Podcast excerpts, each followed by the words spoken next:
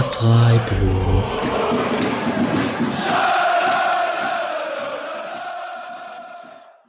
Hallo und herzlich willkommen zur 98. Folge des Podcast Freiburg. Ähm, am Mittwochabend nach dem Pokalsieg in Osnabrück.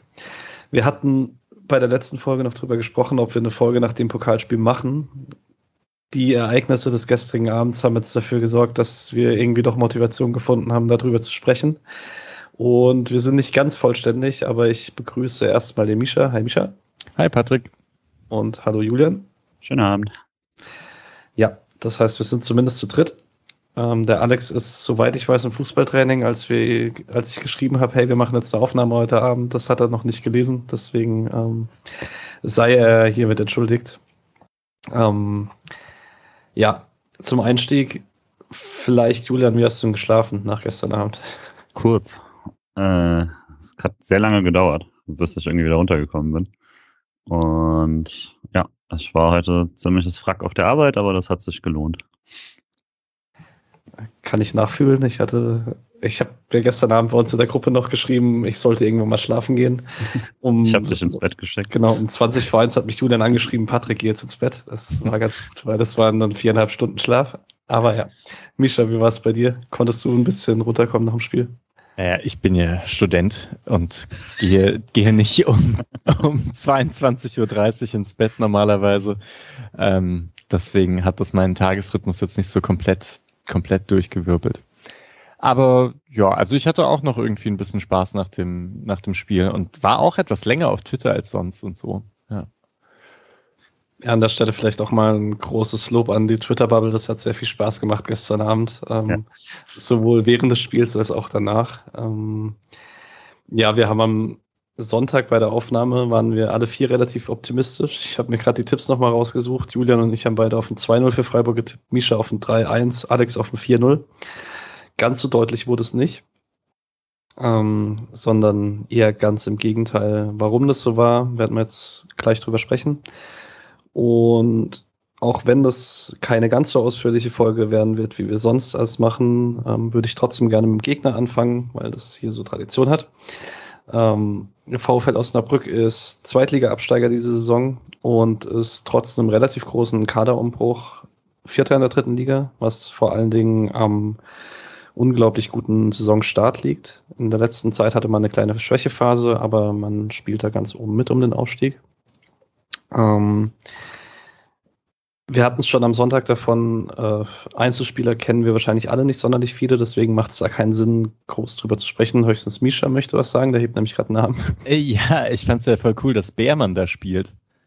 Äh, genannt die Eule. Der war ja. bei Heidenheim vorher und ich habe also dieser Blick, ähm, der ist mir nie aus dem Kopf gegangen.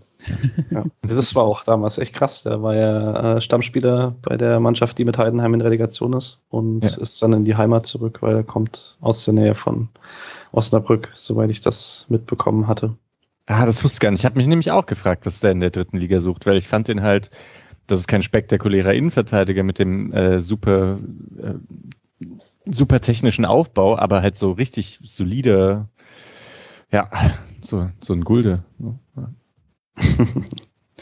Ähm, ansonsten, eine erste Frage habe ich kurz an dich auch noch, Misha, weil ähm, also mein Gedächtnis hat da nichts hergegeben. Daniel Scherning, der Trainer von Osnabrück, war letzte Saison Co-Trainer von Steffen Baumgart. Und da wurde ja auch bei Sky gesagt, der hat ähm, mit Baumgart mal gesprochen äh, vor dem Spiel. Hast du Parallelen gesehen zum Köln-Spiel? äh, nee, Osnabrück hat nicht mit Raute gespielt, glaube ich. Ähm, Nee, also ich habe keine, keine großen Parallelen gesehen insgesamt. Nee. Es sind auch andere Spielertypen, tatsächlich. Ja. Und Anthony Modest spielt nicht in der dritten Liga. Ähm, weiß nicht, Julian, Meinung zu Osnabrück oder gar nicht? Ich hab, hatte vorher wirklich äh, keine Ahnung und ähm, weiß nicht, ich hab, hatte, also da, da die zweite ja auch erst in einem Monat spielt, war das die einzige Chance, dass ich schon was gesehen hätte. Ähm, ja, aber ich fand, ähm, auch wenn man, auch wenn das Publikum sicher kontrovers diskutiert wird auf den Dingen, ich fand es sehr angenehm laut dafür, dass ich am Anfang dachte, es wird ein sehr leises Spiel, weil das Stadion so halb leer war. Aber das war äh, ein, nur ein Sitztribünenproblem anscheinend. Genau, äh, mehr über Osnabrück im Laufe des Spiels. Da wird es ein paar interessante Sachen geben. Ähm, zum, zur SC-Ausstellung noch kurz.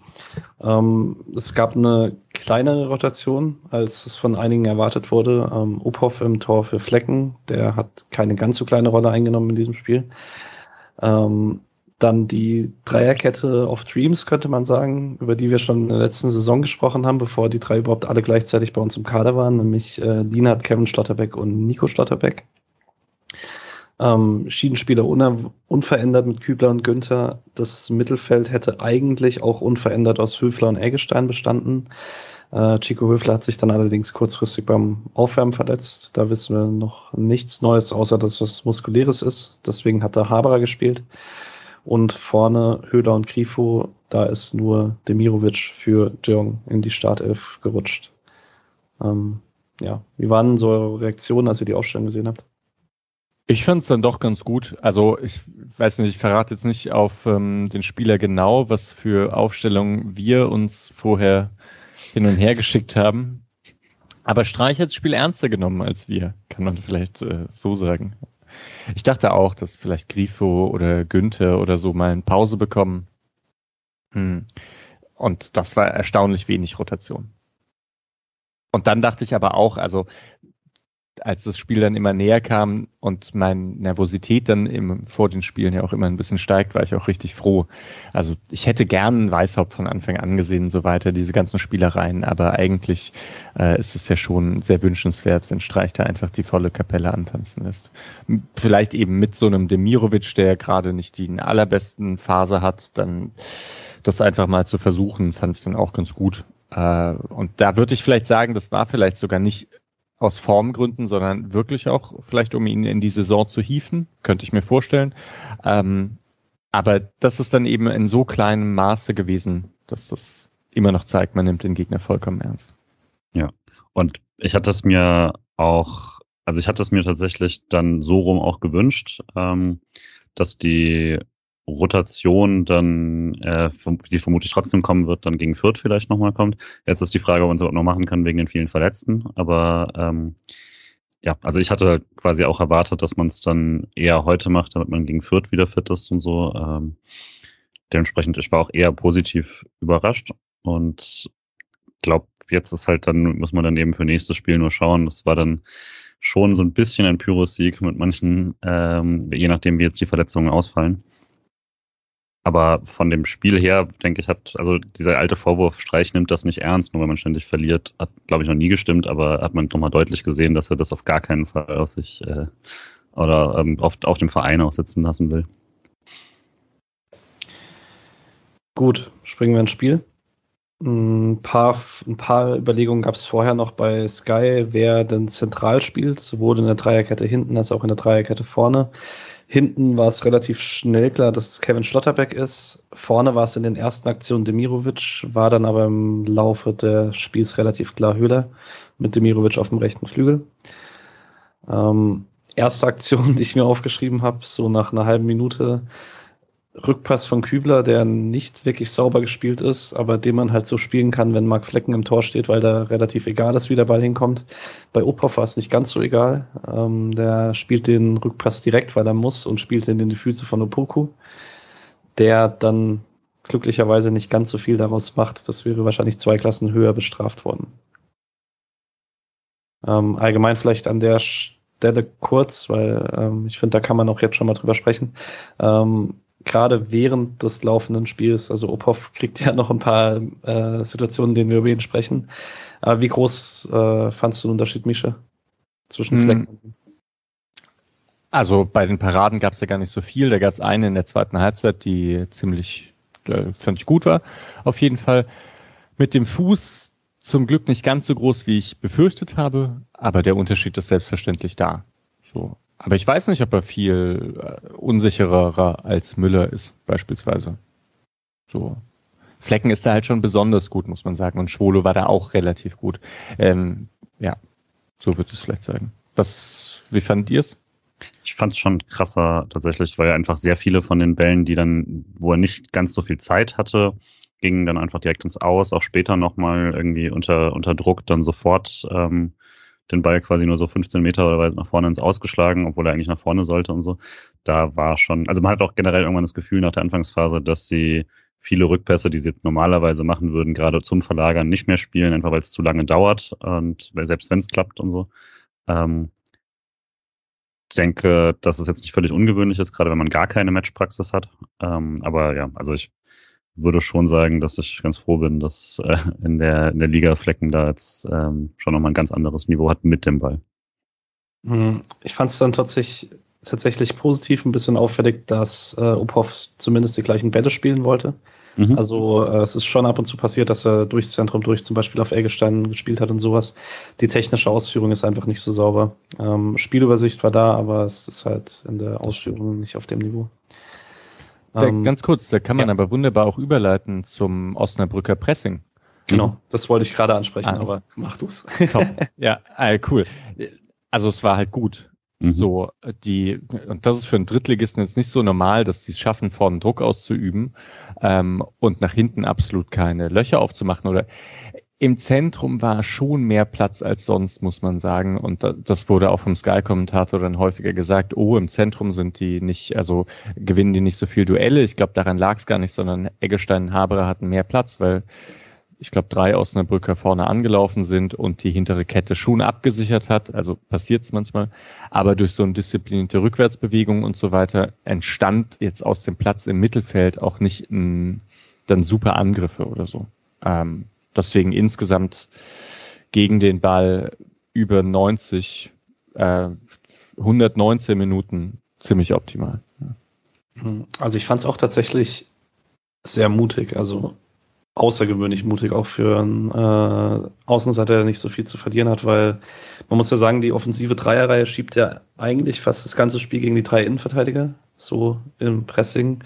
Meistens ist ein Mittelfeldspieler nachgerückt, die Außenverteidiger auf die Schiedenspieler vom SC und dann ist halt im Zentrum zwei gegen zwei gegen einen Bundesligisten und dann halt hinten teilweise noch weniger, wenn Freiburg das überspielt bekommen hätte, aber man hat es halt nicht überspielt bekommen, tatsächlich. Oder zu selten. Äh, wie hat Freiburg gegen den Ball gespielt? Ja, ich fand es nicht ganz so aggressiv. Mhm. Also da, ich dachte, also ich fand es äh, eigentlich so, wie man gegen die Erstligisten auch gespielt hat. Also man steht halt kompakt und wenn man dann gut zum Ball steht, dann schiebt man auch raus, dann läuft man auch mal auf den Torwart durch. Sobald aber irgendwo eine Lücke aufgehen könnte, so dann bleibt man auch einfach an der Mittellinie stehen und äh, bleibt der Zentrale hier Höhle einfach ein bisschen tiefer ähm, am Zentrum, damit man das Zentrum dicht macht. Also ja, gerade dort fand ich es eigentlich, hat man gesehen, dass es nicht nur die Aufstellung, sondern auch die Herangehensweise gewählt ist, wie bei einem ganz normalen Bundesligaspieler einfach. Ähm, auch das hat mir gut gefallen, prinzipiell wollte gerade sagen, ich weiß, dass wir nämlich diese Diskussion schon mal hatten darum, ob das jetzt gut oder schlecht ist. Deine Grundposition wäre ja quasi immer, wenn du individuell besser bist, dann ist das, dann sollte sich das auszahlen quasi. Ähm, und Streich hat ja auch gesagt, man hat sich vorbereitet wie auf einen Bundesligisten.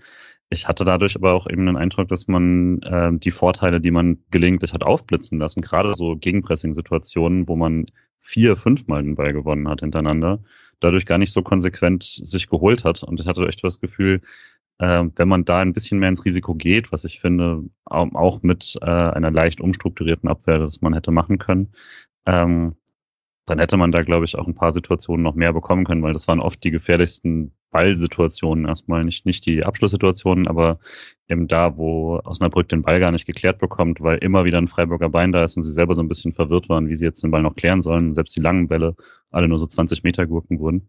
Ähm, die hätte ich mir fast eben noch mehr gewünscht auch weil man eben aus dem Spiel raus dann äh, immer nur so phasenweise wirklich gut vorkam. Frage für mich war dann vielleicht auch noch, wie viel davon hat damit zu tun, dass man dann plötzlich äh, Höfler nicht hatte. Ähm, auch wenn ich beide, also auch wenn ich Haberer und Eggestein gut fand, aber ähm, das, also wie viel davon einfach gefehlt hat. Das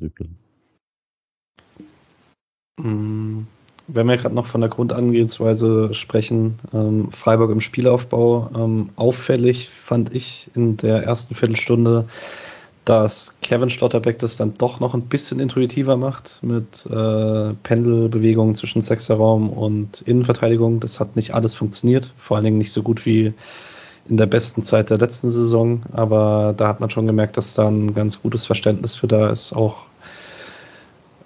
obwohl er mit seinem Bruder bisher noch nie in einem Pflichtspiel längere Zeit zusammengespielt hat. Die haben sich da ganz gut und relativ schnell verstanden, wenn es im Spielaufbau darum ging, die richtigen Räume zu besetzen.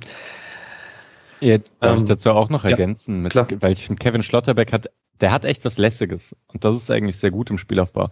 Aber es passt vielleicht gerade echt nicht so unbedingt zu dieser ähm, zu dieser knallharten Abwehrleistung von Freiburg in dieser Saison, in der es halt vor allem darum geht, dass man nie irgendeinen Fehler macht. Ne? Also deswegen, deswegen verstehe ich es auch so ein bisschen, warum Kevin Schlotterbeck vielleicht aktuell häufiger so auf, auf der Bank saß, weil ich mir vorstellen kann, ja, dass, dass man diese sechs Tore, ähm, die man der Saison gefangen hat, dass man darauf aufbauen möchte. Andererseits fand ich es eben auch, dass äh, dieses Lästige ist halt gerade im Spielaufbau und so, was so Raumaufteilung auf, angeht, schon sehr gut auch. Also, ja, und öffnet sehr viele Situationen. Genau. Ähm, ich würde gerade mal im Spiel ein paar Minuten überbrücken. Ähm, mhm. Die ersten zwei Torchancen entstehen für den SC. Einmal in der siebten Minute verlagert Grifo einen Ball mit der Hacke auf links. Günther hat da ein bisschen Raum und eigentlich sogar eine ganz gute Abschlussposition, schießt dann aber aus 16 Metern deutlich zu unplatziert. Kühn kann den halten. Und eine Viertelstunde später, nachdem mich zwischendrin Grifo ein bisschen aufgeregt hat, weil es super viele Fehlpässe waren, spielt er aus der eigenen Hälfte einen 40, 50 Meter Flachpass in den Lauf von Günther der in, Rückraum auf Höhler spielt, der den erst mitnimmt, die Pike nehmen möchte, dann aber von, ich glaube, Trapp geblockt wird. Ich bin mir nicht ganz mhm. sicher. Genau. Das waren so die beiden ersten Chancen vom SC, allerdings auch die beiden einzigen in der ersten halben Stunde. Ähm, Julian, ähm, bisschen, du hast es schon ein bisschen angesprochen, ein bisschen zu wenig vielleicht äh, die eigenen Vorteile ausgenutzt oder ähm, Gab es irgendwie für dich andere erkennbare Gründe, warum Freiburg nicht so richtig gefährlich wurde? Ja, ich weiß nicht, es, auch grade, es gab ja Situationen, wo man wirklich mal so fünf Minuten um den Strafraum rumstand quasi und da fand ich es auch nicht schlecht. Da stand Osnabrück wirklich sehr, sehr tief im Strafraum, aber die Ideen dagegen waren nicht schlecht. Also da hatte man Chipwelle über die Abwehr, man hatte diese kurzen Kombinationen, die zur Grundlinie gebracht wurden und die Hereingaben waren dann auch nicht irgendwie qualitativ schlecht, aber sie wurden halt alle geblockt. Das ist an sich, finde ich, völlig okay. So müsste man es dann durchspielen, dann geht irgendwann der Ball rein. Ähm, nur das hat halt leider so zweimal fünf Minuten geklappt und ansonsten war es dann doch irgendwie halt immer wieder sehr, ja, nicht unstrukturiert, nicht per se, aber halt viel äh, erfolglos. Ähm, Gerade so die eben die ersten 25 Minuten gab es dann eben einmal so eine gute Phase und dann irgendwann eben der, die Lienhardt-Verletzung. Aber ansonsten ähm, fand ich jetzt nicht, dass man äh, sich irgendwie das Tor besonders verdient hat. Gleichzeitig an sich ist es ja in Ordnung, immer wieder vor dem Tor zu sein, den Ball reinzubringen, wenn man individuell so überlegen ist, weil man dann durchaus drauf setzen kann, ähm, dass der Ball irgendwann quasi reinfällt oder sich irgendjemand individuell durchsetzt. Äh, das, deswegen die erste halbe Stunde fand ich da auf jeden Fall besser als den äh, Großteil vom Rest des Spiels in Bezug Angriffsfußball. Hm. Lienert-Verletzung hast du gerade angesprochen. Ähm, ja, 25. Minute legt er sich auf den Boden. Äh, die Aktion ist, glaube ich, knapp 10 Minuten vorher. Mhm. Ähm, ohne dass es da direkt erkennbar ist, weil er bleibt da auch nicht arg lange liegen oder so, sondern ist da ganz kurz äh, am Boden. Ähm, finde es persönlich positiv. Ähm, natürlich unabhängig davon, dass man nur alles Gute oder gute Besserung wünschen kann. Ähm, Streich hat nach dem Spiel gesagt, dass man schon merkt, er ist irgendwie auf dem Weg der Besserung, was dafür spricht, dass die Kopfverletzung wohl nicht zu schlimm ist, aber dass man vor allen Dingen bei Dienhardt aus der Vergangenheit ein bisschen gelernt hat und gesagt hat, okay, es ist nicht ganz top, wir nehmen, wir nehmen dich raus. Äh, Finde ich gut, dass das beim ersten Anschein direkt passiert ist. Da äh, ist man im Fußball oft noch zu lax. Genau. Ja, ich denke, Lienhardt hat auch selbst eine Sensibilität dafür jetzt. Ich glaube, bei dem war diese erste Gehirnerschütterung ja wirklich so dieses ganz heftige, dass man dann auch überhaupt nichts machen kann. So, ich glaube, wenn so, so Erfahrungen dann macht, hat man auch echt keinen Bock drauf. Mhm. Genau. Möchte jemand 1-0 beschreiben? Ja, was macht der Torhüter da? Ne? Also erstmal ein Querschläger kann passieren, ist also auch im eigenen 16er. ein Querschläger, der dann irgendwie an die 16er Kante, also 16er Außenkante kommt, da muss der Torhüter nicht hinlaufen. Ich glaube, Höhler bekommt den Ball, oder? Mhm. Ähm, spielt zurück, Grifo schaltet schnell und ja, ich weiß nicht, spielt eine hohe Flanke Richtung Demirovic und zwar so hoch, dass keiner mehr drankommt ähm, und der Ball ins Tor geht. Obwohl ich mich ja frage, hätte ein Osnabrücke von den beiden, die an Demirovic klebten, sich nur auf Grifos Ball konzentriert, mhm. hätte man den, glaube ich, schon rausköpfen können, ohne jetzt die Szene so häufig gesehen zu haben, aber zum, von meinem Gefühl her. Oder auf die Linie orientieren können. Ne? Also ähm, alle gehen halt dann doch Richtung Ball und wenn einer sozusagen den Torwart macht, dann ist der, glaube ich, auch verhinderbar. Aber das ist dann auch eine sehr, also eine sehr kurze Zeit darauf zu reagieren und das richtig zu machen. Ähm, denke schon, dass einfach hauptsächlich, warum äh, Kühn also dass er rauskommt, ist ein Fehler, aber das ist okay, das passiert. Ähm, dass man, dass er dran bleibt kurz, ist ein größerer Fehler. Mhm. Und dass er dann weiterhin dran bleibt und ihn verteidigt, raus aus dem Strafraum und dann aber nicht mal zum einfachsten greift, nämlich hau ihn halt um. Also ja, reiß ihn einfach mit beiden Händen zur Seite, schmeiß ihn ja. weg. Also aber einfach quasi zum Feldspieler zu werden, ist eine absurde, komplett absurder Fehler. Und Hüller macht es dann auch quasi gut, aber das ist jetzt nicht, nicht herausragend schwierig, den freien Rückpass da zu finden. Und ähm, ja, gut, guter Griffoball, würde ich sagen. Ja. Ja, ah, es ist vielleicht zu bestätigen. Mhm. Genau. Um vielleicht zu bestätigen, äh, was Misha gerade gesagt hat mit den Abwehrspielern. Also es ist alleine schon deswegen klar, dass man zum Ball hinkommen kann, weil Demirovic den äh, wohl bewusst durchlässt. Also Demirovic kann da auch zum Kopfball gehen. Also er, er geht ein bisschen runter mit dem Kopf. Ähm, ich sage, er verschätzt sich, aber. oh, ja, vielleicht, aber er war auf jeden Fall nicht, nicht zu kriegen für ihn. Also für mich sah es so aus, als hätte er ihn durchgelassen. Ich gebe ihm da mal Benefit of the Doubt. Genau. Ähm, Freiburg auf jeden Fall eins so vorne. Und wer sich daraufhin Sicherheit versprochen hat, äh, wurde in den Minuten darauf etwas enttäuscht. Ähm, es gab erst gelbe für Eggestein. Und wofür eigentlich? Das habe ich nicht gecheckt. Es gab direkt danach ein Foul wohl, ähm, das dann zum Freistoß geführt hat. Es war aber auf keiner Wiederholung drauf, weil ja noch die Wiederholung vom Tor lief. Genau. Ähm, wichtiger allerdings, ähm, Ball geht eine Minute später zu Poku raus, ähm, auf den rechten Flügel. Gulde hebt das Abseits auf, weil er ein bisschen zu tief steht. Und dann einfache Querpass in die Mitte auf Haider und Uphoff mit seiner ersten überragenden Parade des Tages, weil ja. Oder Stürmerfehler, dass er den nicht macht. Uphoff macht alles richtig und der Stürmer macht nicht alles richtig, würde ich sagen.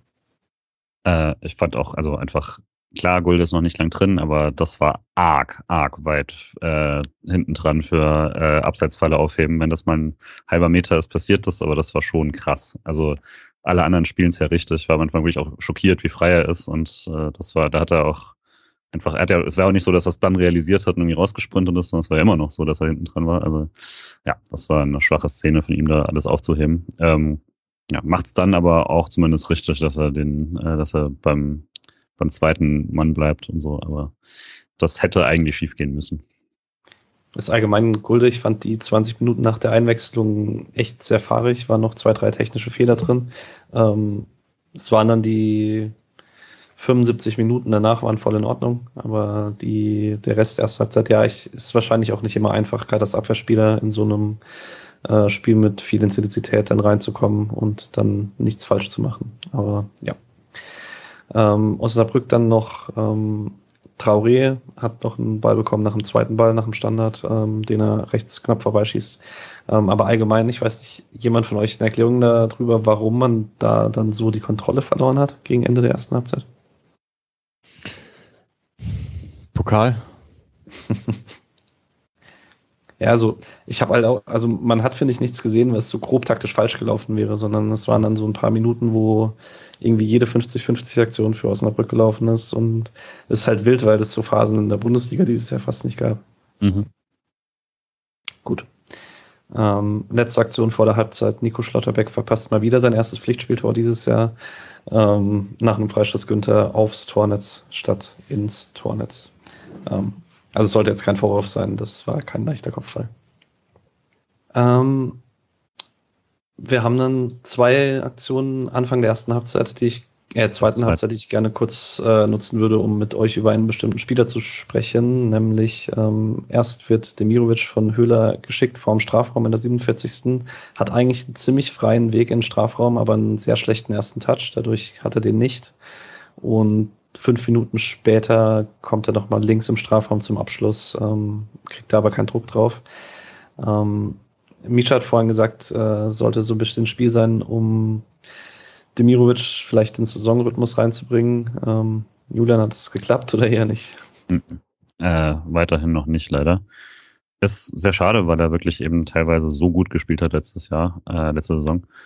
Ähm, aber fand ihn jetzt wieder leider da Mischung aus glücklos und ja, also dann doch einfach auch qualitativ nicht auf dem Level der anderen äh, Freiburger Offensivspieler im Moment.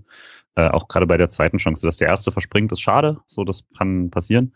Aber beim zweiten fand ich einfach dann halt alles auch so ein bisschen, ja, einfach typisch für einen Stürmer, wo es gerade gar nicht läuft. Ähm, fand den Laufweg raus nicht ganz nötig. Da hatte eigentlich in der Mitte mehr Platz noch. Ähm, und der Schuss war dann halt auch noch flach und schwach. Also, also dann so viele Situationen kriegst du da natürlich nicht. Und äh, wenn dann beide Situationen da so gelöst werden, dann ist das sehr schade. Ähm, ich glaube jetzt nicht, dass er eine größere Bewerbung gemacht hat, aktuell, um irgendwie vorbeizuziehen.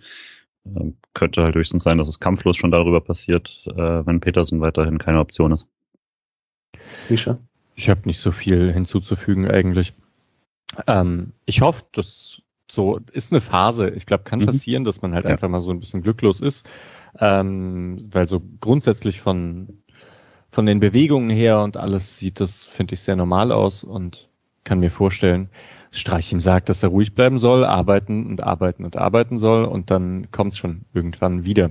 Einfach. Kann ja, ist ja auch okay, wenn es erst im halben Jahr wiederkommt. Sind ja andere da gerade. Ja, würde ich zustimmen. Und ich ähm, denke jetzt nicht, dass die, die, letzte halbe Saison einfach nur absolute Überperformance war, wo er nie wieder drankommen wird. Das, das denke ich nicht. In der 61. gibt's eigentlich könnte man sagen, die letzte wirkliche Chance von Freiburg in der zweiten Halbzeit. Ähm, und zwar ein Konter, der über links eingeleitet wird. Haberer treibt dann den Ball durchs Zentrum, spielt den nach rechts raus auf Kübler, der eigentlich eine ganz gute Abschlusssituation hat, den aber dann zum ich weiß gar nicht, ob er den überhaupt abschließen möchte. Sein Fußwinkel sieht nämlich nicht nach Torschuss aus. Auf jeden Fall landet der Ball letztlich im Seiten aus. Ähm, das war die beste Chance zum 2-0. Mhm. Ähm, kurz darauf kommt dann Schade für gerade besprochenen Demirovic. Und Mitte der zweiten Halbzeit passiert eigentlich ziemlich wenig. Ähm, ich weiß nicht, hat jemand von euch in seinen Notizen noch was äh, über den Spielverlauf, Julian? Ja, also was ich dann tatsächlich ganz gut immer wieder fand zu dem Zeitpunkt, war dafür, gerade weil mich dann sehr gestört hat, wie wenig ähm, man mit dem Ball an Lösungen gefunden hat. Äh, es gab, wenn man stark unter Druck war im eigenen Strafraum, hat man es tatsächlich sehr, sehr mutig ausgespielt. Ähm, auch Grifo teilweise und aber äh, eigentlich alle da mit wirklich mutigen Kurzpässen. Nico Schlotterbeck war mal richtig gut. Und ähm, daraus sind dann auch teilweise wirklich äh, gute Kontersituationen entstanden, die man dann oft nicht zu Ende gespielt hat. Aber das fand ich sehr gut. Dass, äh, dass Freiburg jetzt nicht den Ball immer rauskloppt, ist bekannt, aber dass man auch wirklich gegen zwei, drei Gegenspieler noch, de, noch den Doppelpass im eigenen Strafraum da wählt. Aber das trotzdem so, dass es nie richtig riskant aussah. Ähm, fand ich sehr gut. Und daraus hätte zum Beispiel dann, ähm, äh, wo Schade und Eggestein im Strafraum sind, vorne kurz nach der Einwechslung hätte was passieren können, solche Geschichten. Ähm, und ja, ansonsten, da fand ich, war so ein Grifo-Spiel, das eher frustriert, weil er äh, halt diese typischen Grifo-genialen Momente immer wieder hat und Pässe spielt, die sonst keiner spielen kann in dieser Mannschaft, aber dazwischen einfach sehr, sehr oft sich vertribbelt hat, sogar mal eine Szene hat, wo er und Günther sich so ein bisschen, ja nicht ankeifen, aber so ein bisschen gegenseitig äh, Vorwürfe machen, was eigentlich nie passiert. Und da hat man gesehen, es passt dann heute einfach nicht so ganz auf der linken Seite. Ja, da geht Günther nach innen und er passt nach außen. Ja, mhm. das hat mich auch genervt.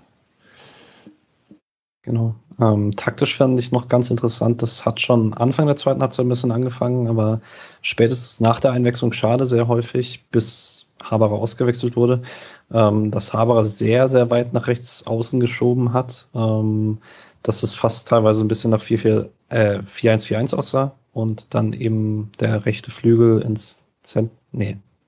Nee. 3, 1, 3, ich keine Ahnung, was das für ein System war. Auf jeden Fall Mathe. Haberer rechts außen und halt eben der rechts außen dann ins Zentrum als zweiter Stürmer. Ja, genau.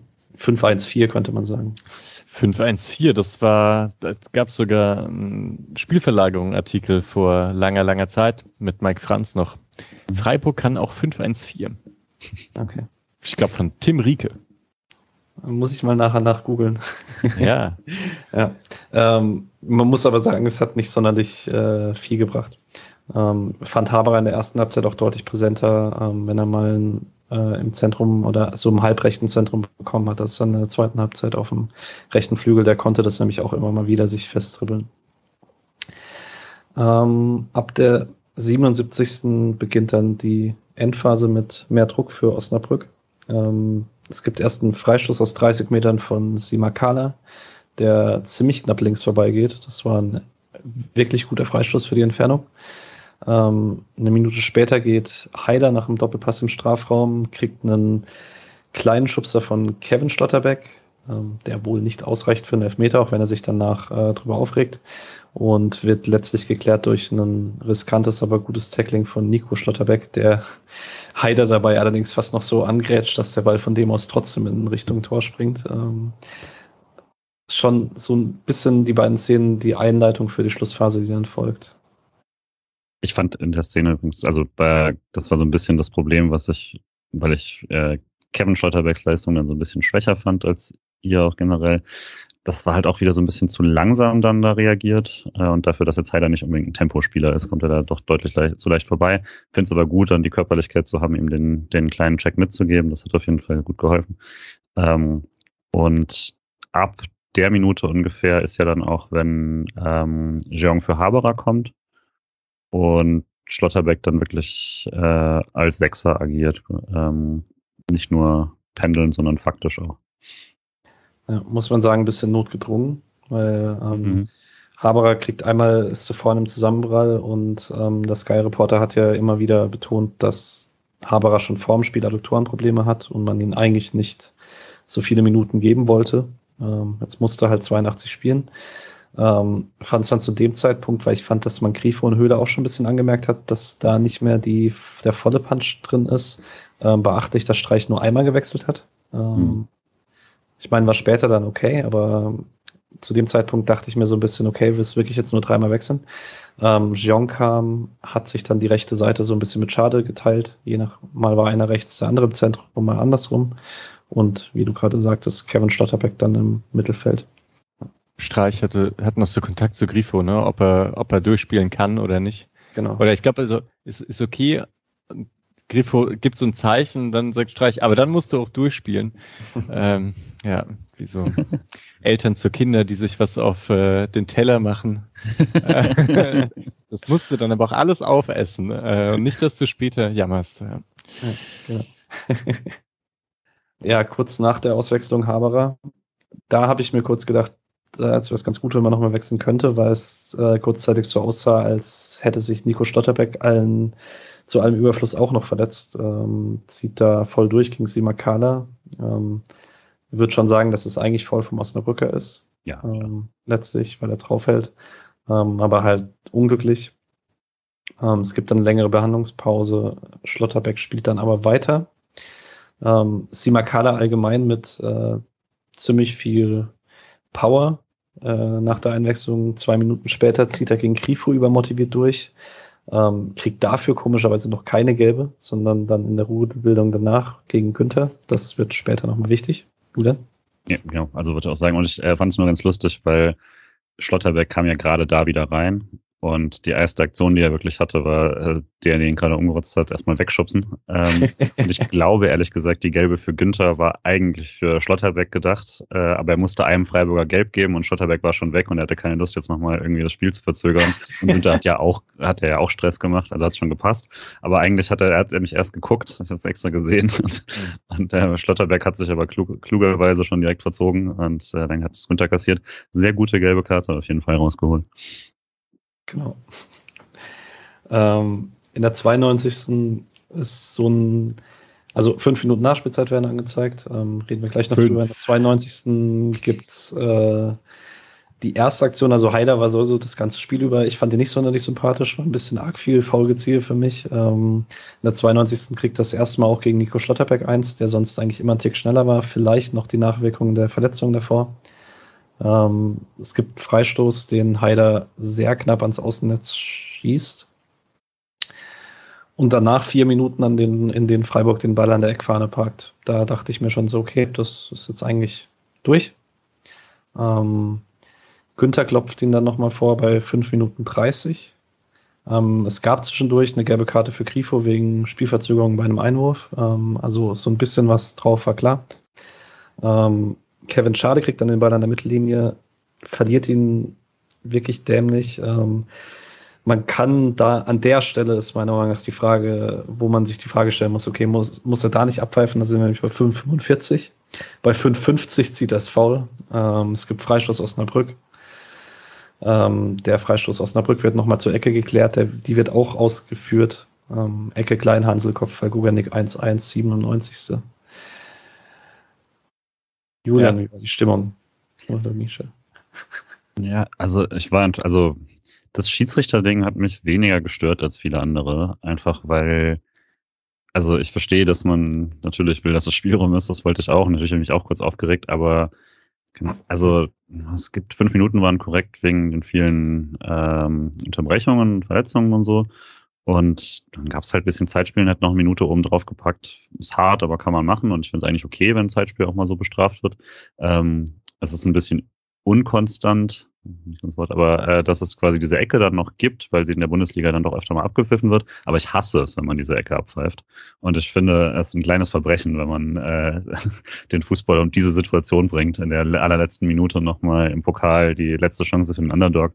Ich finde es völlig in Ordnung. Und äh, eine Mannschaft hat das zu verteidigen.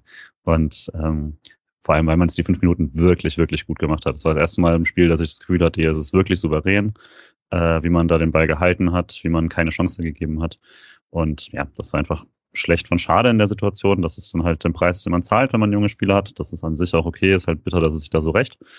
Und bei der Ecke fand ich dann, ja, ähm, deswegen hätte ich es eigentlich ganz gerne, dass auch bei Freiburg der Torwart damit vorgeht, weil ich habe keine Ahnung, wer da wie zugeordnet ist und sowas, aber sichtbar ist, wenn du es am Ende schaust, zwei Spieler von Freiburg äh, sind beim Torwart und dann wird es irgendwann ein Mathe-Spiel. Also offensichtlich hat es dann auch nicht mehr gepasst. Kann gut sein, dass es überhaupt nichts damit zu tun hat, die Zuordnung irgendwie anders aufgelöst wurde. Das, da bin ich wirklich kein Standardexperte, da konnte ich jetzt auch nicht erkennen bei der Wiederholung, wie es da genau ist. Aber es war offensichtlich genug Chaos, dass einfach alle mit in den Fünfer sind und einfach keiner mehr sieben Meter vom Tor war. Und dann hat es halt mal geklingelt. Sehr, sehr nervig, aber nicht unverdient. Ich würde ja allerdings sagen, dass also Freiburg hat jetzt in zehn Spielen vorher kein einziges Eckengegentor bekommen. Deswegen denke ich, die Aufteilung so klappt schon. Äh, passt, passt schon insgesamt. Ja, eben gerade deswegen ist es echt interessant, wenn der Torwart dazukommt, weißt du, dass du dann plötzlich funktionierende Abläufe nicht mehr wie geplant. Ach so. Mathematisch mhm. quasi. Irgendwas wird überladen. Ach so, ah, wenn der an der gegnerische Torhüter rauskommt. Ja, wenn der gegnerische Torhüter ich dachte, du, du sagst, du wolltest sagen, Upov muss raus und den Ach Ball so, abfangen. Nein, nein, nein, nein, alles ah, gut. Äh, ja, du, ah. hast automatisch 11 gegen 10, weil Upov ja, ja keinen Gegenspieler decken kann. Ja, ja, ja, nee, Upov soll nicht raus. Wobei, nee, 10 gegen 10, der Eckwaldschütze ist raus. ah, und rote Karte. Nee, nee die war doch. später. War es später? Ah, ja. Yeah. Okay. Ähm, ja, ja, voll, also, wow, ja, erstes Eckengegentor war schon, war schon hart. Und bei Schade ist halt auch ein bisschen lustig, weil er, also er, er grätscht halt mit beiden Beinen, glaube ich, rein. Ne? Also ich weiß auch nicht, so überlegt war das nicht in dem Moment. Ja, allgemein ist nicht sein glücklichstes Spiel gewesen nach Einwechslung, ähm, so insgesamt. Jo, gehen wir in die Verlängerung. Ähm, ganz kurz, äh, wie war euer, also euer Gefühl vor der Verlängerung? Man hat ja immer so ein bisschen was dachte, Freiburg gewinnt es schon noch in der Verlängerung. Also ich war, ich, ich weiß gar nicht warum, weil Freiburg ja echt Ewigkeiten keine Chance mehr hatte und man ja gesehen hat, dass die Kraft so ein bisschen nachließ. Und irgendwie hatte ich dennoch das Gefühl, man ist körperlich überlegen und äh, nicht körperlich, man ist überlegen und irgendwann kommt eine normale Überlegenheit, ähm, ja, führt dann auch zu körperlicher Überlegenheit und dass man das dann am Ende irgendwie in der 115. Minute entscheidet, war mein Gedanke. Ich habe es ziemlich genauso erwartet, wie es kam von der vom Spielablauf, nicht von Toren per se. Äh, ich dachte schon jetzt quasi, boah, ich weiß nicht, ob die Mannschaft da jetzt nochmal den, den Punch hat der, und auch überhaupt noch den, die Fitness, ähm, das nochmal so anzunehmen. Und da wird's dann ja tatsächlich auch mental. Ne? Der Underdog, der jetzt richtig, nicht nur Blut leckt, sondern tatsächlich auch noch getroffen hat und das Publikum dann da im Rücken hat und so, das sind ja dann äh, tatsächlich nochmal Kräfte, die dann das Heimteam hat. Ähm, und ja, war dann ja auch so schwierig. Was sagst du denn, Patrick? Mir ging es eigentlich ähnlich wie Misha tatsächlich. Ich hatte so ein bisschen, ähm, ich hatte sowieso die ganze Zeit das Bedürfnis dafür, dass endlich gegen die müde Abwehr Noah Weishaupt aufs Spiel kommt, weil mhm. äh, aufs Spielfeld kommt, weil ähm, ich schon in der dritten Liga, wenn er von Anfang an gespielt hat, immer wieder das Gefühl hatte, okay, er kann da gegen Verteidiger von dem Niveau auf jeden Fall für Unterschiede sorgen oder für Räume sorgen und dann gegen eine müde Abwehr vielleicht noch ein bisschen mehr. Ähm, und dachte allgemein, okay, vielleicht kann man noch mal was nachlegen. Ähm, die Bank war jetzt nicht üppig besetzt. Ähm, aber eben, ich fand, in den letzten Jahren hat es einfach sehr, sehr häufig, wenn Underdogs weitergekommen sind, hat es immer mehr, wenn dann nach 90 Minuten geklappt, weil 30 extra Minuten dann häufig eher dafür sorgen, dass es 30 Minuten mehr sind, in, der, in denen sich dann zusätzliche Qualität durchsetzt. War ja auch heute Abend vielleicht bei Waldhof gegen Union ganz gut zu sehen. Ähm, Genau, deswegen eigentlich war ich auch relativ entspannt. Das war ich auch nach der ersten Halbzeit. Ähm, nicht mehr nach dem 2-1, da kommen wir jetzt gleich zu. Ähm, erste Halbzeit ähm, relativ ruhig. Es gab einen Schuss von Guganich direkt zu Beginn der Verlängerung aus 25 Metern knapp links vorbei. Es gab eine wirklich gute Aktion von Andrew Wooten, wo ähm, der Kicker-Ticker schreibt, er würde Schlotterbeck austribbeln, was aber einfach nicht der Wahrheit entspricht, sondern er schlänzt den Ball um Schlotterbeck herum. Ähm, also ist nicht so, als wäre er vorbei, sondern genau. Aber ist auch egal. Ist äh, wirklich gute Stimmaktion. Uphoff hält ihn aber auch sehr gut. Ähm, hm. Holt ihn aus der langen Ecke. Und besagter Nico Schlotterbeck kreiert dann in der 104. Minute, woher auch immer diese Kraft noch mehr herkommt, mit einem äh, Dribbling über 50 Meter ähm, eine Chance, Ablage auf Cheong, der sonst relativ passiv war nach der Einwechslung. Ähm, da dachte ich eigentlich auch, ein frischer Cheong würde da ein bisschen mehr ähm, kreieren. Ähm, und es ist in der Szene auch keine gute Ballverarbeitung und endet dann letztlich mit einem Offensivfoul. Ja, er kam gar nicht ran. Ist er gar nicht dabei gewesen? Nee, Schlotterbecks Ablage war zu lasch leider. Ja, ja, aber er lässt sich auch sehr viel Zeit, fand ja. ich. Also er macht sehr, sehr, also er macht sehr, sehr passiv. Normalerweise muss, also auch er springt da eigentlich normalerweise viel mehr dem Ball entgegen. Fast schon, fast schon äh, zu viel manchmal, dass er da kann ich warten kann, dass der Ball zu ihm kommt. Und ausgerechnet da lässt er ihn irgendwie so zu sich trudeln. Hat so ein bisschen gepasst zu allem. Aber ich, dennoch würde ich sagen, er hat keine Chance. nee, er wäre, glaube ich, echt nicht an den Ball gekommen. Schlotterberg ärgert sich danach auch ziemlich. Er tritt noch gegen die Bande, ne? Ja, genau. Ja, ist verletzt und das sollte man nicht machen. Das ist so typische, typische Verletzung, die man sich dann zuzieht, wenn man gegen die Bande tritt. Ja, also ich meine, frustverständlich, wenn du 105 Minuten in den Beinen hast, hier nochmal einen Sprint rausreißt und es dann mit der letzten Aktion irgendwie dann doch nicht ganz veredelst, dann ist das frustrierend, ja. Bei der nächsten Aktion hätte er vielleicht nicht unbedingt den Sprint raus anziehen sollen, sondern schön mit zurücktraben. Yep, du sprichst es an, 108. Minute. Ähm, Schade verliert einen Ball am gegnerischen 16er, ähm, dribbelt sich da ein bisschen fest. Köhler spielt direkt den Ball auf Klaas, der da ziemlich viel Raum vor sich hat und noch mehr Raum vor sich hat, nachdem Nico Schlotterbeck die Grätsche ziehen möchte, äh, um den Ball zu erobern, trifft ihn nicht. Und ja, nach dem Abschluss konnte ich, nach dem 1-1 war ich ein bisschen angepisst. Nach dem 2-1 konnte ich es nicht sein, weil den schweißt er mal schön rein fand es so ein bisschen unfair tatsächlich, dass schade, dass irgendwie immer wieder so angekreidet wurde, den Ballverlust, weil ich meine, das finde ich völlig in Ordnung, dass man da vorne dann das Dribbel versucht, dafür ist der Rest der Mannschaft da. Ähm, sonst müsste man ja wirklich sagen, man spielt noch konservativer. Ähm, ich fand, das passte dazu, dass ich mich so seit der 80. Minute immer mehr darüber aufgeregt habe. Ähm, Kevin Schlotterbeck da auf der 6 einfach mit wenig Souveränität, quasi den restlichen Raum abzudecken. Also in der Szene geht er voll aggressiv in den Zweikampf, während eigentlich die klassische Freiburger zentrale Mittelfeldbewegung, die des Raumabdeckens ist, das Zurückgehen und genau diesen kurzen Pass eben verhindern, der dann dazu führt, dass jemand 30 Meter Platz hat. Das war einfach da nicht, nicht so, nicht so klug und nicht so übersichtlich. Da hat man dann gesehen, was fehlt auf der 6. Äh, und danach und deswegen kann man ihm dann doch nicht so den Vorwurf machen, dass er einfach keine Beine mehr hatte. Das ist dann vielleicht auch fehlende Matchpraxis, dafür kann er nicht viel. Aber also als er den Sprinter ansetzt, dann ist er im Gesicht schon nur noch am Schreien und äh, kommt auch wirklich überhaupt nicht hinterher. Ähm, und ja, dann aus, ungefähr gefühlt das erste Mist-Tackling von Nico Schlotterbeck diese Saison, also einem ganz miesen Zeitpunkt. Und der Rest ist dann, also Gulde und Günther können da meiner Meinung nach nicht viel anderes machen, weil die müssen beide den Pass decken. Popov kann gegen den Schuss nicht viel machen. Ich denke, er könnte sich ein bisschen weiter in die Ecke stellen, weil Gulde die andere Seite dann abdeckt, aber auch das erst so last second. Dann ist halt einfach geil, ne? Ja, ja. Aber ich finde trotzdem Nico Schlotterbeck, also muss überhaupt nicht rausgehen. Also, weil eigentlich genau das, was du zu Kevin Schlotterbeck gesagt hast, gilt für ihn eigentlich genauso. Du läufst einfach mit zurück, dann ist drei gegen drei, die anderen beiden können ganz gut die Außen decken und dann kann er, dann kann er mal den Schuss versuchen und Schlotterbeck kann blocken. Also, ähm, ja, wenn er dann immer noch so in den Winkel geht, okay, dann ist es halt so. Hm, vielleicht kurz zu Kevin Stotterbeck, weil ich das gerade kurz nachgeschaut habe. Ähm, häufiger mal im Sechserraum zu finden, aber tatsächlich das erste Mal in seiner Karriere nicht Innenverteidiger gespielt während eines Profispiels. Ähm, kann man dann vielleicht ähm, einfach darunter abstempeln, dass dann mhm. da einfach häufiger Probleme passieren. Das hat man auch Berlin hat, finde ich, letzte Saison gegen Frankfurt ab und zu gesehen, dass mhm. da einfach ein paar Abläufe anders sind. Genau.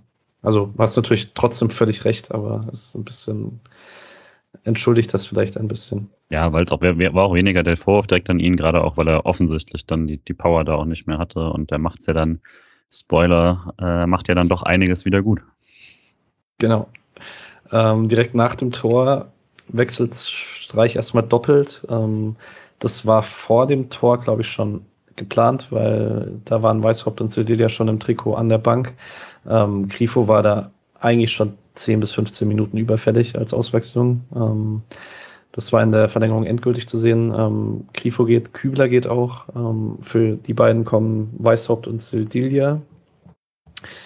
Ähm, Weißhaupt dann in den Minuten darauf auch mit ordentlich Zug über links. Also man hat ihn unglaublich auffällig gesucht.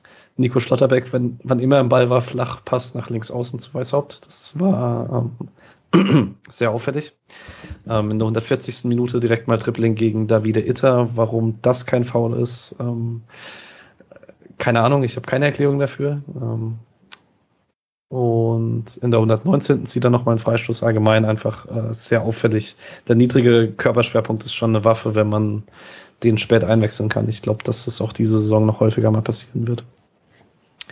Zwischendrin allerdings, 117. Minute, ist es ein sehr, sehr dummer Platzverweis von Simakala, weil also du kannst mit einer gelben Karte vom Platz fliegen, aber dann fliegt nicht wegen Spielverzögerung. Ähm, ich hätte mich, glaube ich, wahrscheinlich trotzdem geärgert, weil ich mir da denken würde, musst du das jetzt der Schiedsrichter machen. Aber ähm, in der Nachspielzeit der zweiten Halbzeit hat er die Spielverzögerung bei Freiburg auch konsequent mit Gelb geahndet. Deswegen kann man das, finde ich, schon vertreten. Beides sehr schnelle gelbe Karten, finde ich. Wenn man sich mal anschaut, wie lange Günther teilweise für Einwürfe braucht. Ich glaube, Grifo hat nicht viel länger gebraucht und Simakala auch nicht. Also fand, Schon durch, sorry, fand durch, durch Grifo halt auch tatsächlich einen Standard dann gesetzt. So, das ja. ist ja, also dann war die Linie, fand ich zumindest klar und dann wäre es auch fies gewesen, quasi das nicht durchzuziehen. Ist aber natürlich hart, äh, eine Gelbrote für äh, einmal irgendwie ins Gesicht von Günther äh, gehen und einmal äh, sich zu lang Zeit lassen beim Einwurf. Das, das ist ziemlich brutal, vor allem wenn du es danach noch verlierst. Yes. Äh, 120. Ich weiß gar nicht mehr genau, wie der Ball nach rechts kommt. Auf jeden Fall ist es nach dem Weißhaupt äh, Freistoß? Freistoß? Ich glaube, der Ball danach. Ich glaube, es ist der ah. dritte oder vierte Ball. Aber ah, ja. grob im Zusammenhang. Ähm, auf jeden Fall bleiben die großgewachsenen Spieler vorne drin. Ähm, der Ball geht nochmal rechts raus auf Höhler, der den Ball mit links, mit dem schwachen Fuß wunderschön reinchippt. Ähm, in den Raum, wo Sildilia und Kevin Schlotterbeck relativ viel Raum haben. Äh, Sildilia springt noch drunter durch und Kevin Schlotterbeck köpft den wuchtig zum 2-2 und rennt in die Kurve, wild auf seinen Namen deutend. ja. Schlotterbeck. Schlotterbeck.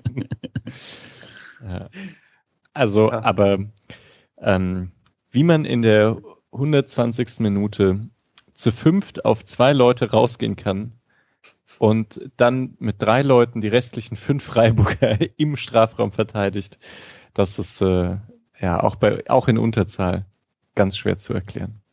Es wirklich, da stehen fünf gegen drei am, im, im Strafraum. Wirklich verrückt. Ich muss, also ich fand es im Verlauf der Verlängerung echt beeindruckend, dass man es, dass Osnabrücks immer noch geschafft hat, sehr, sehr häufig Überzahl in Ballnähe herzustellen. Also das war halt schon, ich weiß nicht, wahrscheinlich so eine klassische Situation, wo dann das Adrenalin endgültig die Oberhand gewinnt und alle irgendwie sagen, okay, ich will jetzt diese Flanke verhindern. Ähm, keine sonderlich gute Idee. Gute Idee für Freiburg. Starke Oder? Flanke von Höhler. Ja. ja. Mit Starkes Spiel, oder? Ja. Also auf dem Niveau konnte halt echt nochmal zeigen, ja, mit dem Rücken zum Tor, Ball annehmen, einen Spieler aussteigen lassen, Außenrisspass auf Günther in den Lauf. Irgendwie solche Aktionen hat man von ihm gesehen. Ähm, ja, und die Flanke war auch hübsch.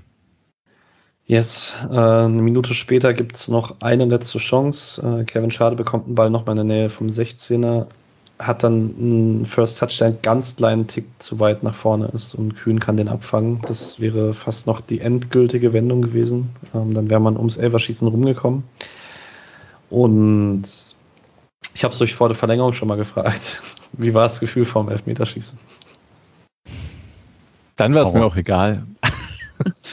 Boah, dachte, wenn man jetzt rausfliegt, dann ist es halt so. Ich war todesnervös. Also ich hatte so Puls hatte ich tatsächlich seit sehr, sehr langer Zeit nicht mehr. Einfach weil es so der Spielverlauf so dahin geführt hat.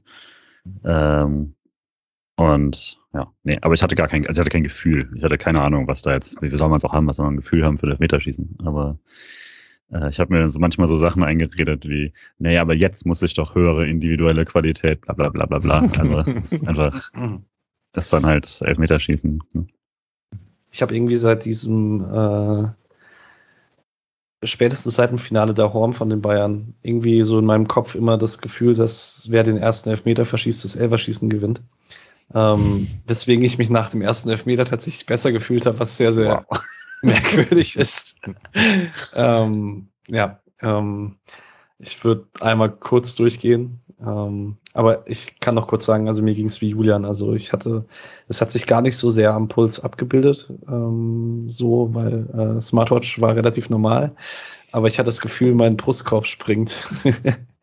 also es war schon, also Nervosität war ordentlich da.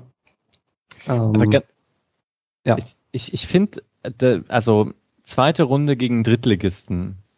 Da ist das Elfmeter, also ich finde, das wäre jetzt was anderes, Achtelfinale gegen Gladbach äh, wo man so richtig was gewinnen kann. Und jetzt habe ich das Gefühl, es ist noch so früh im Pokal und das ist ein Drittligist. Ich finde irgendwie, ähm, ja, hat mich, es hat mich auch gepackt jetzt. Ich war nicht total ruhig und ich stand auch während des Elfmeterschießens auf jeden Fall äh, die ganze Zeit und aber das ganz große Kribbeln war noch nicht da. Achtelfinale gegen Gladbach war ein guter Stichpunkt, weil es 4-0 gerade gefallen ist für Gladbach. Es ist unfassbar. Ich schaue das hier parallel. Ja, und ja. es ist auch nicht so, dass Bayern jetzt irgendwie schon drei Pfostenschüsse hätte oder so. Die werden einfach ähm, überrannt. Kann man ja dann im Achtelfinale gegen Gladbach vielleicht tatsächlich machen. Mir geht's immer, glaube ich, tatsächlich so, ich wollte diese verdammte zweite Runde jetzt endlich weghaben und ich finde mhm. Ausscheiden gegen den Drittligisten tatsächlich irgendwie schlimmer und dann wollte ich das auf keinen Fall. Und dieses, dieses letzte Last-Minute-Tor noch wegwerfen, finde ich auch besonders ärgerlich und so. Ja, also ich war auf jeden Fall extrem, extrem angespannt. Auch und vor allem nach dem äh, Höhler äh, Elfmeter. Wild war tatsächlich, dass ich vor dem Elfmeterschießen dachte, ist mir eigentlich egal, wer schießt, Hauptsache Höhler und Günther nicht, dass die mhm. beiden die ersten beiden waren. Das stimmt, ja, das hatte ich auch. Das waren die einzigen beiden, mit denen ich in diesem Kader irgendwie Elfmeter-Verbindungen hatte und die waren beide negativ. Ähm, also nicht im Kader, weil, aber Grifo war halt ja schon draußen. Auf jeden Fall, Höhler startet, schießt nach rechts unten und ich muss sagen, von den gehaltenen Elfmetern für mich der am besten geschossene Elfmeter vom ja. ganzen Elfmeterschießen. Das war einfach eine sehr gute Parade von Kühn. Sollen wir an der Stelle kurz sprechen über Philipp Kühn und den Zettel? Ich habe einen Zettel. Schau mal, schau mal, ich habe einen Zettel. Du hast noch nie einen offiziellen Strafstoß irgendwo geschossen, aber ich habe einen Zettel. ich fand es auch witzig, dass er es am provokantesten vor Kevin Schlotterbeck ja, gemacht genau. hat, der halt wirklich noch nie einen Elfmeter irgendwo geschossen hat. ja, genau, zu ähm, Kevin Schlotterbeck kommen wir gleich. es ist verboten, äh, die Latte in Schwingung zu bringen vor dem Strafstoß. Und das ja. hat der Schiedsrichter ihm, glaube ich, nach dem zweiten oder dritten äh, Strafstoß auch gesagt, dass ein Zettel fand ich eigentlich richtig gut vom Schiedsrichter gelöst. Dieses am Anfang hat er halt so ein bisschen verstohlen draufgeschaut und so, und das kann man ja als Psychotrick, auch wenn ich ihn ein bisschen peinlich finde, ähm, vielleicht hat das irgendwen beeindruckt. Ähm, ich fand am Anfang hat das halt so gemacht, dass man das durchgehen lassen konnte und am Ende war es so provokativ, dass man die gelbe Karte zeigen konnte. Fand ich, fand ich gut gelöst. Habt er, ihr euch nervös machen lassen vom Zettel? Nee, also ja. ich fand das auch, also who cares? So, dann schießt du halt öfter nach rechts oder links, du suchst dir vorher eine Ecke aus und schießt dahin und völlig egal. Also ich glaube, das Schlimmste, was du machen kannst, ist drüber nachdenken und dann, wer jetzt anfängt, wegen einem Zettel drüber nachzudenken, das finde ich, also den Test muss man bestehen.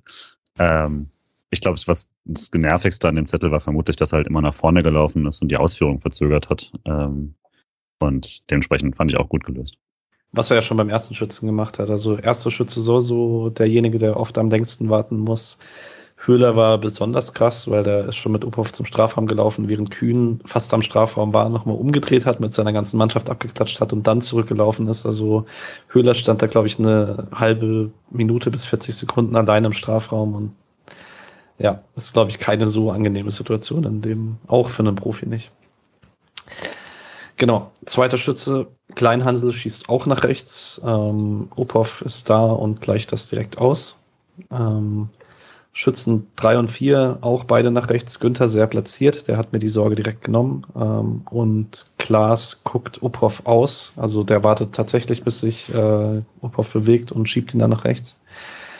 Ähm, Maxi Eggestein ist der Erste, der nach links schießt, verwandelt den auch relativ sicher, genauso wie Guganik nach unten rechts. Dann kommt besagter Kevin Schlotterbeck mit der sehr provokanten Zettelgeste und ja, also der hat wirklich keinen Fick darauf gegeben. Echt nicht. Weit mit Gedächtniselfmeter, nur in die andere Ecke. Oh ja. Aber richtig, also richtig gut. Hm.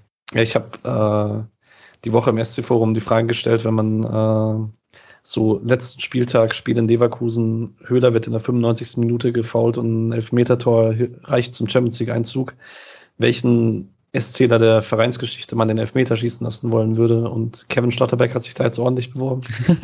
der Vereinsgeschichte dann aber doch Waldschmidt. Ja, in, da wahrscheinlich Waldschmidt, genau. Oh Leute, 5-0. Embolo. Unfassbar. Oh, Alter, krass. Ah, sorry, spoiler dich immer, ja. Julian. Mann, es tut mir leid. Ich äh, bin so drin. Genau, achter Elfmeter. Ähm, Davide Itter schießt nach links und wahrscheinlich Upovs beste Parade. Mhm. Ähm, so von der rein technischen Ausführung, weil da war relativ platziert geschossen. Upov macht sich lang und hält den.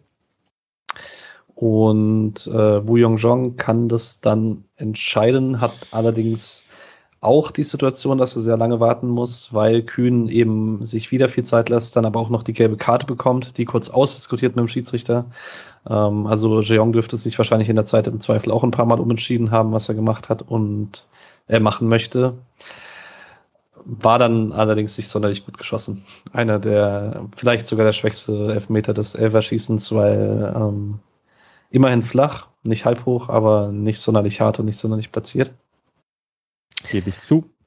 Ja, genau, sogar Wischer bestätigt das. Ähm, das ist allerdings nicht sonderlich tragisch, weil Andrew Wooten antritt und Uphoff seinen dritten Elfmeter hält, was ich immer noch besonders schön finde, wenn's, wenn von drei Elfmetern tatsächlich keiner dabei ist, der verschossen ist, sondern es sind drei vom Torhüter gehalten. Ähm, ja, und wird dann daraufhin ordentlich von der Mannschaft in Empfang genommen. Äh, Kevin Schlotterbeck ist ein bisschen später eingetrudelt, weil er sich während des Jubellaufs einen Krampf zuzieht. Wer das noch nicht zwei. gesehen hat, oder zwei, wer das noch nicht gesehen hat, schaut euch das an. Das ist äh, beim Sportshow-Video auch zu sehen. Ähm, ja, möchte jemand ein Fazit zum Spiel ziehen? Oder einzelne Spieler noch rausheben oder so? Fucking Pokal. Mag Pokal sehr gerne. Er mag uns irgendwie oft nicht. Und das war äh, ein schönes Happy End, aber es, es war nicht der verdienteste Sieg der äh, Vereinsgeschichte. Es fühlt sich ein bisschen dreckig an gegen Drittligisten, oder? Mhm. Ja. Hm. Ja. Es also weil, ich meine, so oft schaue ich Pokal ohne Freiburger Beteiligung. Und da bin ich natürlich ganz klassisch wirklich immer für den Underdog. Ähm, ja, und jetzt war es ein bisschen ungewohnt, fand ich.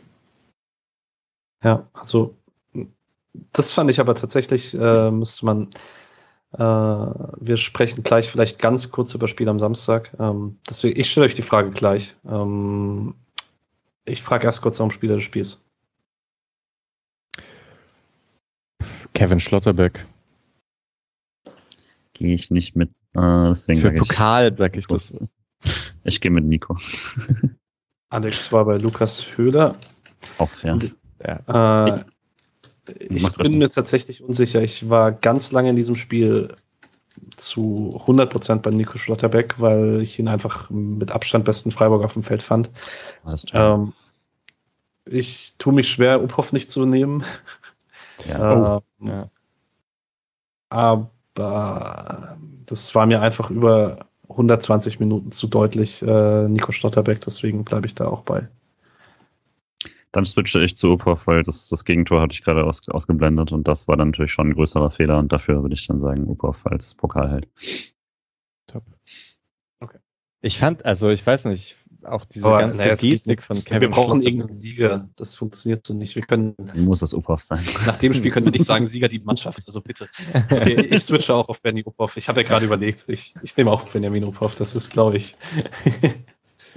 Ich. Im Pokal zählt dann nur Elfmeterschießen, oder? Wenn man das dann, wenn es bis dahin geht, dann ist der Rest des Spiels nicht mehr wichtig. Bloß man muss sagen, ähm, am Fuß waren es ein paar Wackler, aber es waren halt auch zwei gute Paraden im Spiel ähm, die nicht unwichtig waren.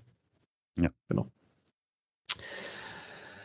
Ähm, genau, Statistik war, un, Statistik war unrelevant. Ich hätte tatsächlich zu dem Spiel gerne Laufdaten gehabt. Die gibt es aber nicht im DFB-Pokal, ähm, weil gerade für einen Maxi Eggestein oder so, der dürfte wahrscheinlich seine 15, 16 Kilometer abgelaufen haben in den 120 Minuten. Und das dürfte in den Knochen stecken für das Spiel am Samstag, über das ich noch ganz kurz reden möchte. Wir reden jetzt nicht über Kräuter Fürth. Ähm, da haben wir in den letzten Wochen immer mal wieder drüber gesprochen. Ich habe zwei Fragen an euch. Ähm, die erste darf Julian beantworten, die zweite Misha.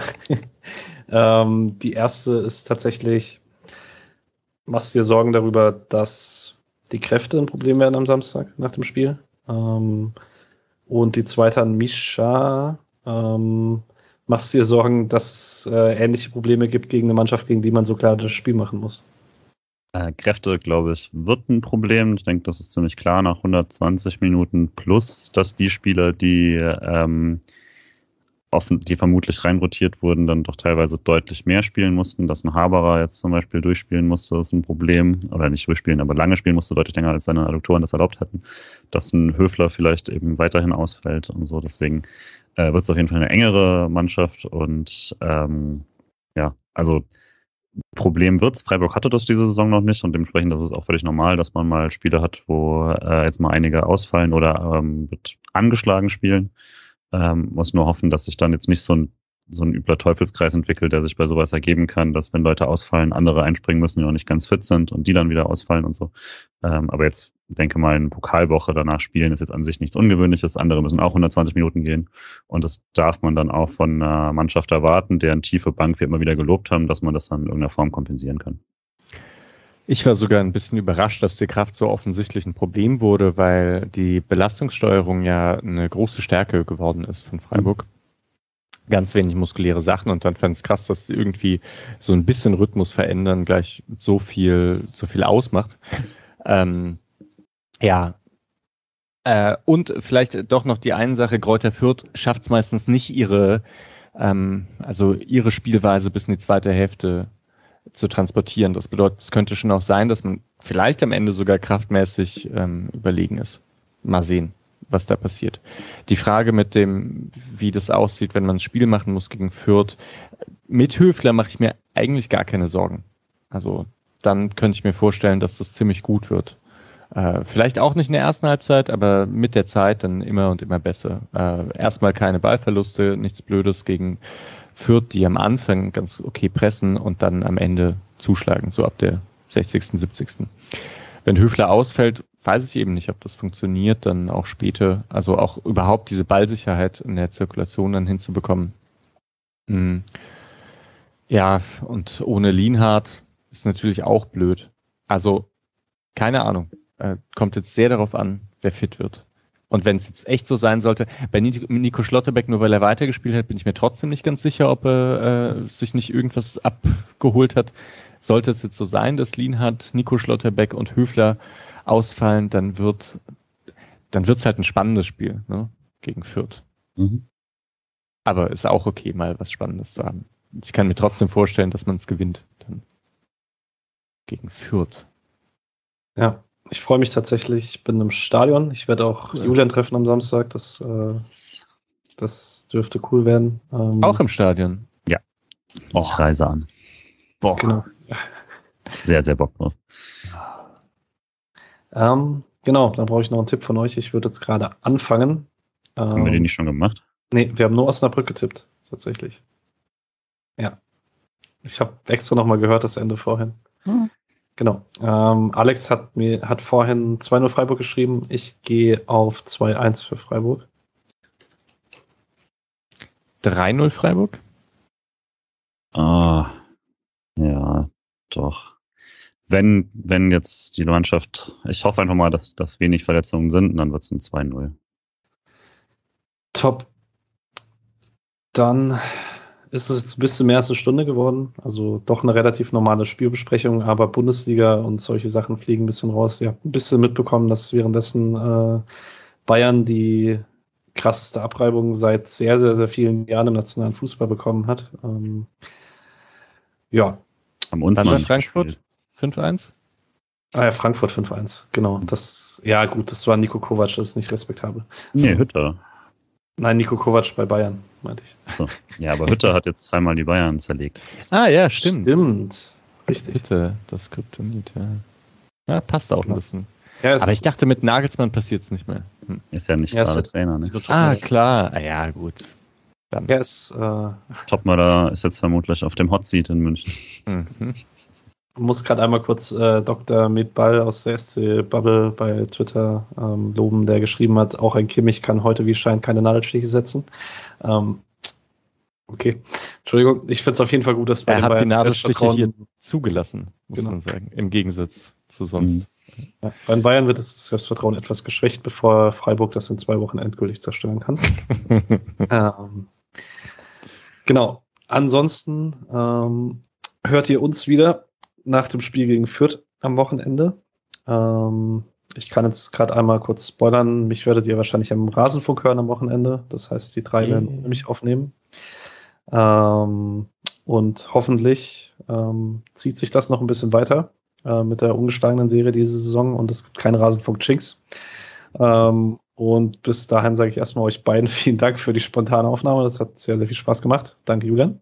Ja, ich noch. Dankeschön. Ciao. Ciao, Misha. Ciao, danke für die Moderation. Und bis dann. Ciao.